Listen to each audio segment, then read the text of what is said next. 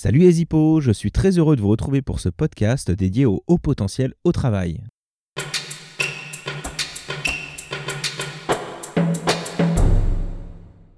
Je m'appelle Anthony Guénon et je suis coach formateur spécialisé dans les profils à haut potentiel. J'aide notamment les hauts potentiels à trouver ou créer leur place dans leur métier. Pour ce nouvel épisode, nous allons parler des hauts potentiels au travail. Nous verrons quelques pistes utiles pour vous positionner sur un emploi. Vous aurez même le droit à un petit test qui vous permettra de savoir si vous risquez un épuisement professionnel. Comme toujours, je ne vais pas vous dire que les hauts potentiels sont radicalement différents des autres, mais les caractéristiques dont nous avons parlé au premier épisode peuvent donner des indices sur leur comportement au travail. La plupart des hauts potentiels ne sont pas identifiés, reconnus ou encouragés dans les entreprises. Après tout, ils n'ont pas à être plus valorisés que les autres salariés, ils ne valent ni plus ni moins.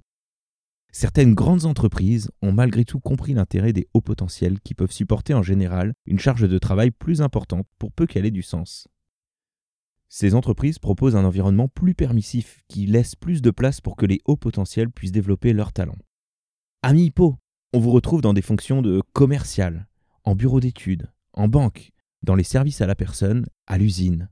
Il y a parmi vous des médecins, des avocats, des hommes politiques, des ouvriers, des ingénieurs, Bref, là aussi, pas vraiment de différence avec tout le monde, et heureusement. Sauf que généralement, le manque de sens, le manque de challenge, le manque d'honnêteté, le manque de découverte vous use. Cela peut prendre un mois, un an, dix ans ou trente ans, mais il y a généralement un réveil qui peut être plus ou moins brutal, plus ou moins facile à accepter. Au mieux, on cherche un autre boulot pour en rechanger. Un mois, un an, trois ans plus tard, ça évite la routine. Au pire, on insiste, comptant sur sa capacité à se fondre dans la masse. Et puis ça passe, jusqu'aux prochaines questions qu'on se pose. C'est dans la nature d'un haut potentiel que de se poser des questions et remettre tout en cause. Si vous pensez échapper au prochain questionnement, vous vous trompez, il vous faut une réponse. Le haut potentiel a cette qualité de ne pas pouvoir mettre sous le tapis les questions pendant très longtemps. Si vous laissez une question non résolue, elle vous reviendra forcément, parfois d'une autre manière. Prenez toujours le temps de répondre aux grandes questions que vous vous posez sur votre vie professionnelle cela peut généralement avoir un retentissement sur toute votre vie. Je vous propose de vous poser les questions suivantes. Prenez le temps d'y répondre honnêtement. Êtes-vous heureux de vous lever le matin? Vous sentez-vous à votre juste place dans votre travail?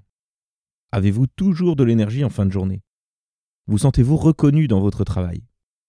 Si vous avez répondu non à plus de deux questions, vous devriez vous interroger sur votre place au travail. Le burn-out est moins anodin qu'il n'y paraît. Ceux d'entre vous qui en ont fait savent de quoi il est question.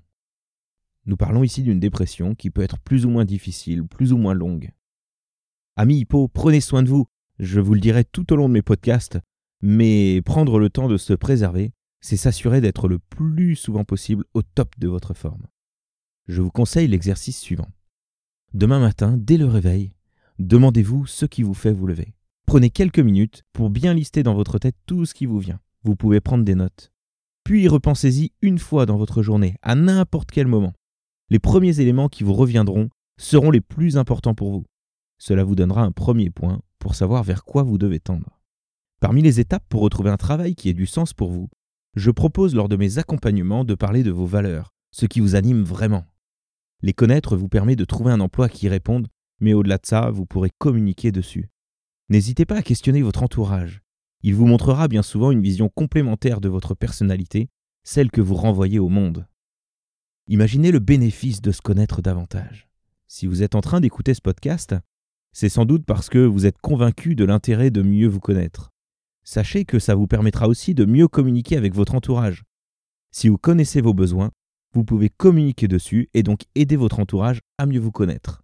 Vous améliorerez vos relations. Évidemment, tous les hauts potentiels ne sont pas mal dans leur activité, et heureusement. Je vous invite simplement à faire cet exercice régulièrement. Ça vous permettra de conserver le sens dans ce que vous faites. Vous aurez une énergie beaucoup plus importante et vous aurez toujours un coup d'avance sur votre avenir.